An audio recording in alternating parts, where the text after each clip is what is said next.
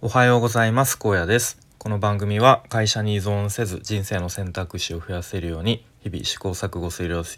様子や僕荒野の頭の中の考えを整理してアウトプットするそんな番組です。今日のテーマは、えー、面談3回目というテーマで、えー、転職エージェントさんとと3回目の面談をしましたというその話をしたいと思います。本題の前に一つお知らせで、えー、このスタイフでもおなじみの現代の武士こと佐野翔平さんがですね現在クラウドファンディングを行っております。で、えー、翔平さんはですね日本の伝統技術や文化を世界に広めるぞというでっかい夢を持って今回はニューヨークへ行かれるということでそのニューヨークへ行くための資金集めというクラクラファンを行っております。で詳しくはプロジェクトページぜひ見ていただきたいと思いますのでえ概要欄に URL を貼っておきます。ぜひ、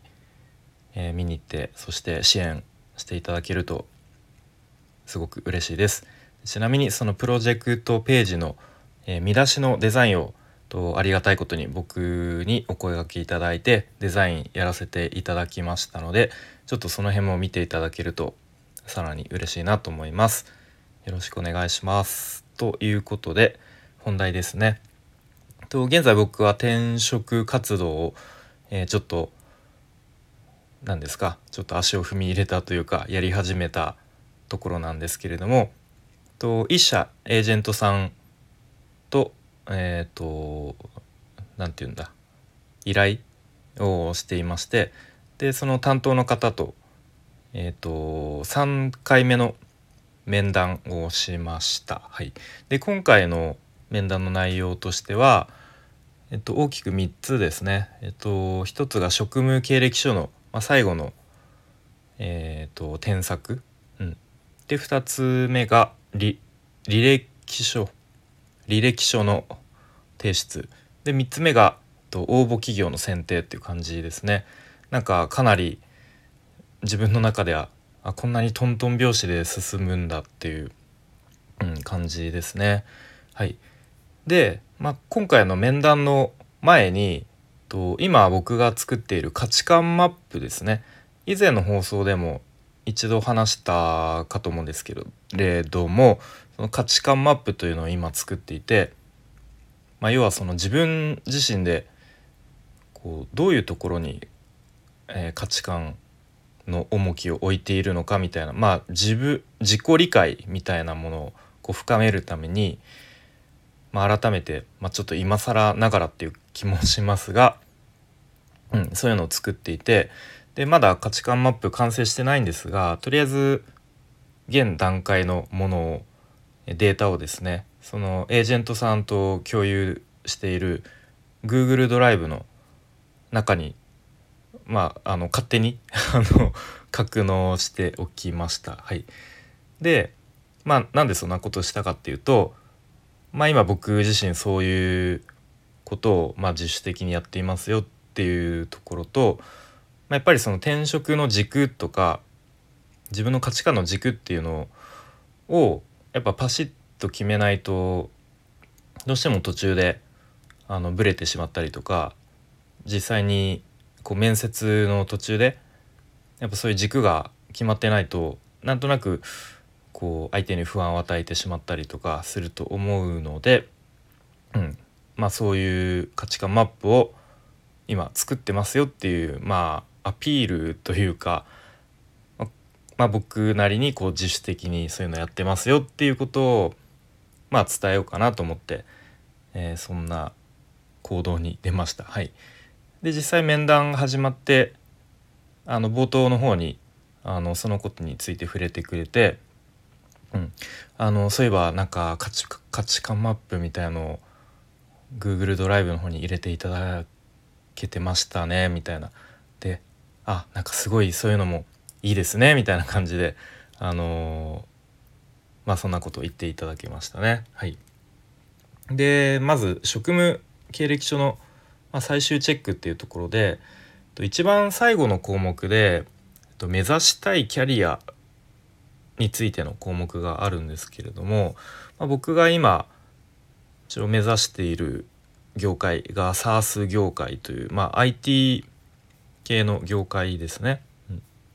でその SARS 業界の、まあ、一応営業職、まあ、現職も営業職なので、まあ、業界変えるとしたら、まあ、今の現職の職種は変えないままいくっていうのがまあ一番現実的かなと思いますのでその営業職で考えているんですがその SARS 業界の営業は3つに分かれてるんですね。営業が分業制みたいな感じになっているのでその、まあ、目指したいキャリアについての項目のところではあえてその営業の中の一つに絞らずにどのポジションにもなんか通じるようなこう文章の表現に、まあ、ちょっと、まあ、ふわっとした感じに、え、しましょうっていうことで、まあ、落ち着きましたね。はい、で、まあ、そもそもその目指したいキャリアをどのぐらい先のスパンで考えるのかっていうのが結構難しいなということを、まあ、その面談の時にもお話をしてでまあ、やっぱ SARS 業界ってスピードが速いからもうほんと速い人はこう半年後に、えー、まあ、昇格とかこうポジション移動とかもありえるんですよっていうことをお話しされていていやこの辺はかなりその今の現職の会社はですねすごくとは対照的だなと、うん、やっぱスピード速いんだなっていうことを、えー、考えましたね。はい。で、まあ、そんな感じでとりあえず職務経歴書はではこれで一旦お預かりしますということで、えー、次ですね。履歴書ですね、まあ、これに関しては特に問題なしっていう感じで、まあ、僕もなんかあのいろいろ検索して履歴書の書き方の例みたいのいっぱい出てくるので、まあ、それに沿って、まあ、当たり障りのない感じで記入していきました。はい、で一つあの写真をまだ貼り貼ってないっていうかデータをそこに、まあ、貼ってなかったので、まあ、ちょっと写真が必要なので、えー、後日写真をそこに貼り付けて再度提出してくださいということで知った。はい、でまあ今ってもう僕があの就活した時のようないわゆる紙ではなくてもうデータ上でデータの写真を貼り付けるっていう形なんですけれども、まあ、やっぱりいわゆる写真屋さん写真屋さんっていうんですかね。そういうところでちゃんと撮ってもらった方がいいんだろうなということでなんかこうよくあるあの街中にあるこうなんかボ電話ボックスみたいなとこに入って自分で撮るのではなくてちゃんと撮ってもらった方がいいんだろうなというところで、うん、ちょっと近いうちにその写真も撮らなきゃいけないなという感じですね。はい、で最後に応募企業の選定というところでこれがやっぱり難しいですね。うん、でいくつかあのエージェントさんに候補を出してもらって、まあ、その中でこう興味がある企業と、まあ、ちょっとここは合わないかなっていう企業と、まあ、事前にこう丸×三角みたいな感じで、えー、と選んででそれについていろいろとお話をしたんですけれどもやっぱりあのさっきの価値観マップにも通じるんですがやっぱりまだ転職の軸っていうのが僕の中でこうパシッと決まりきってないがゆえに、まあ、ちょっと迷いが生じちゃうかなというところで、まあ、具体的には、うん、例えば年収を最優先にするのかそれとも仕事のやりがいや成長を最優先にするのかそれとも、まあ、いわゆるワーク・ライフ・バランスと呼ばれるまあその残業は、まあ、ある程度でいいかなとか、うん、何を最優先にするかっていうところでで僕個人としてはやっぱりやりがいとか成長を感じられる環境がいいなと思っている一方ででもやっぱりそういう会社って結構こうバリバリスピード感持ってこう結構なんですかみんなガツガツした感じ。で結構残業もがっつり月45時間とか。でまあ時期によってはその45時間も超える時もありますみたいな会社とかもあるんですけれども、まあ、多分そういう会社だとすごくその分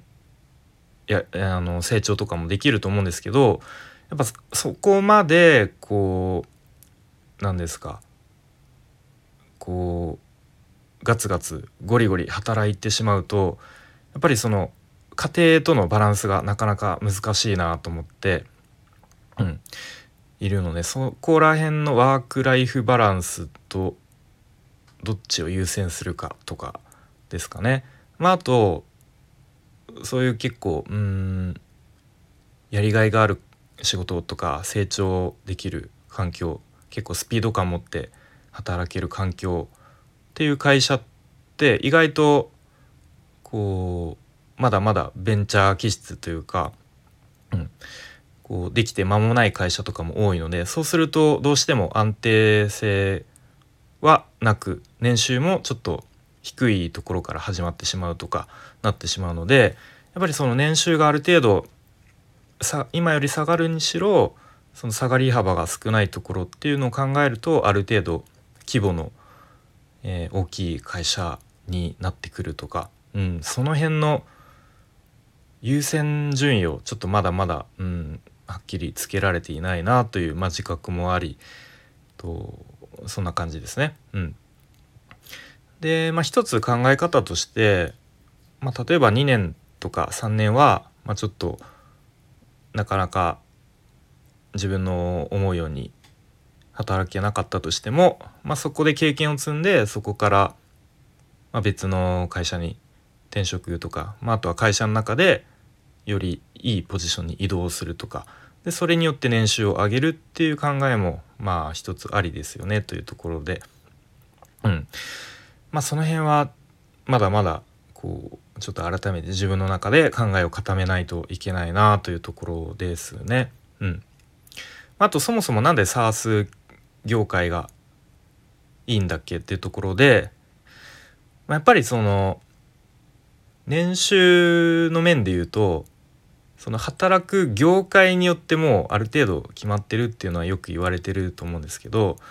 でそれで言うとやっぱ成長産業の企業に、まあ、自分の環境を置くことが、まあ、その年収も上がりやすかったり、まあ、あとはその市場市場価値の上がる、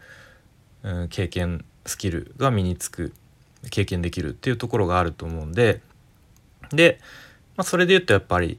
どうしても IT ウェブ、えー、テクノロジー業界、うん、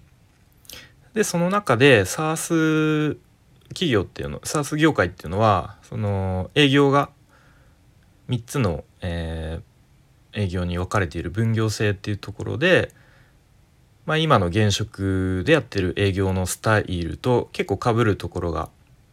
うん、あるのでそこで、まあ、業界チェンジ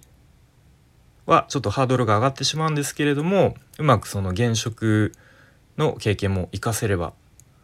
なんとか業界チェンジいけるんじゃないかっていう、まあ、そういう考えですね。うん、でそのエージェントさんが言うにはやっぱりその成長産業に関わりたいっていう人すごくいっぱいいるんですよと。うん、まあ確かにそのね衰退産業よりよりは成長産業がやっぱりみんないいよねっていうところでで例えばそういうのを面接で言ったとしたらあなるほど成長産業がいいんですねと。うん、じゃあ介護とか医療、うん、そういう業界も今すごく伸びてるんだけどそっちじゃダメなのと、うん、なぜ SARS 業界なのっていうところが、うん、絶対突っ込まれるというか聞かれるのでそこでちゃんと明確な答えがないと、うん、でその面接官の方が納得できるような答えができないとやっぱり難しいですねというところで、うん、その辺もこう聞かれてパッと的確に簡潔に答えられるように自分の中で考えをまとめておかないといけないなというところですね。はいということでまだまだいろいろと考えることとか自分の中で考えを整理しなきゃいけないことがいっぱいあるんですがで正直僕の中ではですねその転職活動のまあゴールというかいつまでにあの終わりたいかっていうのが一応来年の3月までには、うんまあ、むしろ3月に転職をする。でまあ逆算して、まあ、年明けぐらいに内定がもらえればいいなというなんとなくそんなイメージなんですが、まあ、今のエージェントさんとのやり取りではうん。まあ年明けぐらいにまあ大体皆さんあのボーナスもらってからあの転職したいみたいな方が多いので、えーまあ、年明けぐらいにっていうことを考えましょうかみたいな感じでちょっと自分が思ってるよりも結構スピード感が速いなっていう印象なので、まあ、この辺はうまくあのあんまり焦りすぎずで応募する企業もちゃんと事前に、まあ、企業研究というか調べ尽くす時間も必要だと思うのでちょっとこの辺はそのエージェントさんとのやり取りのスピード感はなんかうまく調整できればなというふうに思っております。はいということで、えー、今日は面談3回目ということで転職活動についての話をしてきました。また、えー、進捗があればこちらスタイフでも話していきたいと思います。はいということでちょっと長くなってしまいましたがここまで最後までお聴きいただきありがとうございました。あでお知らせだ。あの今日ですね今日の夜10時から、えー、ライブを行います。はい。でまあ基本的にまあ雑談ベースであのゆるゆる楽しく雑談できればいいなという感じなんですが、まあ、一応あのー、ちょっとテーマというか過去の僕の配信の中で、えー、いいね数トップ5とワースト5をちょっと事前に調べてですねそれを発表しつつなんかそれについてあこんな配信やってたなとかこんなの話したっけ？みたいな全然覚えてないわみたいなのとかを話していければいいかなということをぼんやりと思っていますのでもしお時間ある方は、えー、夜10時からライブやってるので遊びに来ていただけるとすごく嬉しいです。はいということで今日も最後までお聴きいただきありがとうございました。荒野でした。バイバイ。